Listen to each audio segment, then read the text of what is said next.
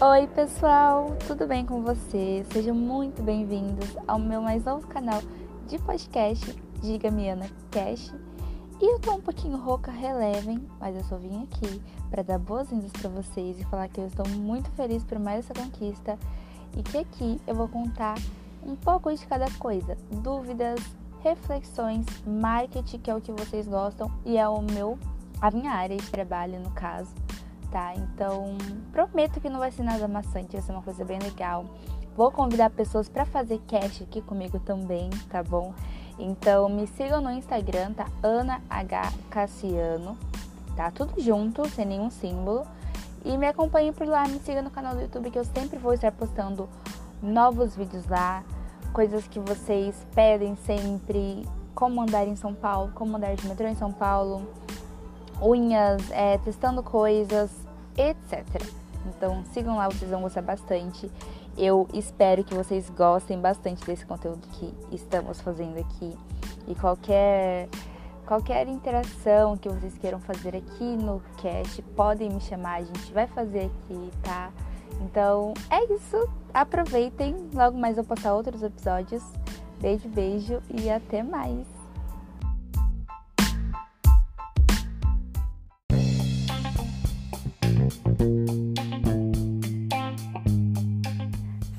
Meu povo! Sejam muito bem-vindos a mais um podcast do Diga-me Ana. E o episódio da vez é o Diga-me Açaí. Porque esse nome, o que, que tem a ver açaí com empreendedorismo ou algo assim? Bom, hoje a gente vai falar de uma situação que eu presenciei que eu achei de suma importância. Sabe que algumas pessoas deixam passar, ainda mais empreendedores que têm uma empresa, que tem um negócio, um micro, um micro negócio deixam passar e por isso correm risco de quebrar ou mesmo perder clientes, ok? Então aqui eu vou pontuar cinco assuntos, cinco pilares bem sérios que você precisa saber, né, para empreender. E também que vai ajudar, vai facilitar muito mais a sua comunicação com o cliente, para você entender a visão que o seu cliente tem sobre o seu negócio e tudo mais, tá bom? Então vamos lá.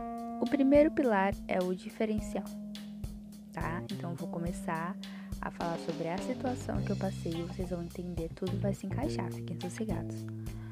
Bom, estava eu terminando uma assessoria no, na 25, no Brás, e já terminei um pouco tarde, falei, vou comer por aqui mesmo, porque quando chegar em casa vai ser tarde e talvez me dê enjoo, né, na hora de voltar. Então, terminei de comer, tava um dia muito quente, muito quente, deveria estar uns 30 graus. Eu falei, vou tomar um açaí, né? Aquele açaí que não pode faltar, que todo mundo gosta. E como açaí é, em shopping, iFood, esses lugares é um pouco mais caro, eu falei, vou comprar aqui, porque aqui é mais barato, é uma delícia, super completo, eu gosto bastante, vou comprar.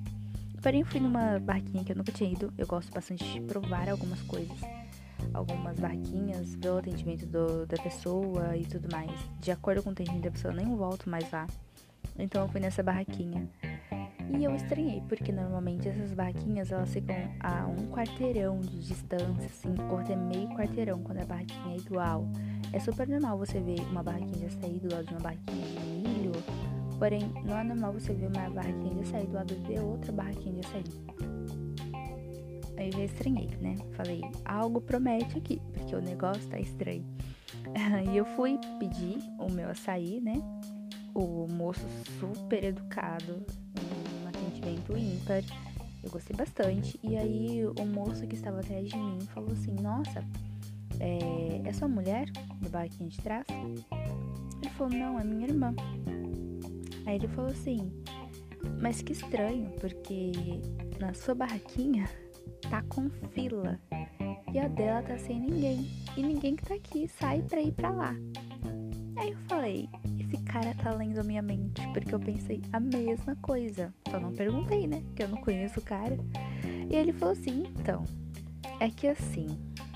E ele falou de um jeito tão simples, porém esses cinco. Esse, porém, esse jeito que ele falou demonstrou cinco pilares de uma forma totalmente diferente. Ele falou: Aqui eu deixo os adicionais para os clientes colocarem, para eles se servirem à vontade. Lá ela mesma coloca. É um diferencial, por quê? Na correria que tá lá no Brás, é, normalmente não tem tempo para você ir lá colocar muitas coisas no seu açaí, colocar, sei lá, cinco colheres de granola. Não, tem gente na fila. Você vai se servir rapidinho ali, vai pegar seu açaizinho, vai sentar ou vai andando. Entendeu? Mesmo ele sabendo que não tem como o cliente colocar bastante, só dele ter dado essa autoridade a mais, autoridade boa para o cliente, autoridade dele, o estilo self-service, já foi uma jogada de marketing tremenda, porque os clientes eles se sentem aptos, eles se sentem tipo, nossa, eu posso fazer isso, eu posso colocar quanto eu quero, entendeu? Ele não tem essa sensação de tipo assim, ah, é, ele deveria ter colocado mais granola, mas eu não gosto de leite ninho, mas eu gosto mais de granola. Ele colocou mais leite ninho do que granola. Não, o cliente fala assim, eu tô colocando o que eu quero. Isso já dá uma sensação de poder para o cliente. Então ele vai, obviamente, é, preferir o seu estabelecimento. E por que, Ana, que isso é um diferencial? Primeiro, né, que é um diferencial que ele tem e a barraquinha do lado não tem. Então, obviamente, as pessoas vão preferir a barraquinha dele. E outro diferencial é que nenhuma barraquinha lá tem isso. Ele pegou um estilo de service-service de, um, de uma loja presencial e adaptou isso na sua barraquinha, tá? Isso é um diferencial assim, supimpa. Outro diferencial é a visão do cliente, porque ele falou assim: Outra coisa que ela atende com a cara fechada, os clientes tentam se comunicar e ela só atende com a cara fechada. É outro motivo. Eu mesma sempre olho, sempre olho para o atendente, se ele tá me atendendo bem, se ele tá com a cara fechada, se ele tá atendendo com má vontade. Se for, gente, eu nem volto lá. Sério, eu não volto no estabelecimento. Eu prefiro comprar em outro lugar, mesmo que é mais longe, é mais caro, mas eu não volto naquele ali. E isso é um diferencial, porque o cliente gosta de conversar, às vezes ele gosta de ser tratado, às vezes não, o cliente gosta de ser tratado com atenção, com carinho. E acontece que ela estava com a cara fechada. E tem gente que vai falar: "Ah, mas ela não tem perfil para vendedora". Gente, todos nós somos vendedores. Todos, de tudo, de tudo. Entendeu? Isso é uma coisa treinável você vai treinar o seu perfil de vendedor, no caso, seguindo as coisas certas, seguindo as pessoas certas, e você vai treinando seu perfil e você vai adquirindo conhecimento, tá?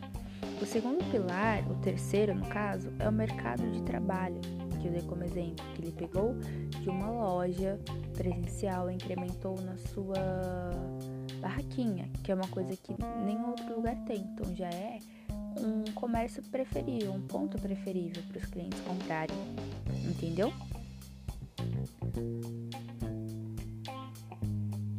E podemos falar também do fechamento de comércio. O que o fechamento de comércio tem a ver com essa situação? A situação é quem não entende os outros três pilares não consegue manter uma empresa, não consegue andar para frente entendeu? Não consegue administrar uma equipe. E nisso vai fechar comércio. Nessa pandemia teve, teve muitos comércios fechados por causa é, de caixa, de fluxo de caixa, ou mesmo gestão de caixa. Mas teve N comércios fechados porque não tinham bom atendimento. E nisso o fluxo de pessoas ia diminuindo. As pessoas não queriam comprar ali. Então é um dos motivos do comércio fechar. É você não ter um bom atendimento você não saber é, tratar aquele cliente, entendeu? Você saber tratar o cliente não quer dizer que você tem que desvalorizar o seu serviço, o seu produto. Não é isso.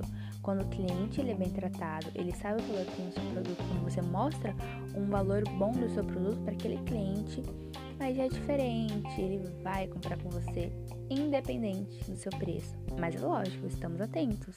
Não seja um preço exorbitante, tá? Não adianta você tentar vender um suco que naquela localização o suco é 5 reais e vender o suco a R$10,99. Não tem jeito. Mesmo ele, o cliente sendo bem tratado, assim, é uma possibilidade bem baixa dele comprar com você. Então você tem que seguir o preço de mercado, tá, gente? Isso é uma coisa que a gente vai falar em outro assunto, outro podcast. Mas eu quero deixar vocês atentos a isso. Quando você tem uma empresa, quando você quer administrar uma empresa, sempre tenha em mente esses pilares: diferencial, visão do cliente, o mercado de trabalho. E se você tem tudo isso como pilar, o fechamento do comércio vai ser uma das últimas coisas que vai lhe acontecer.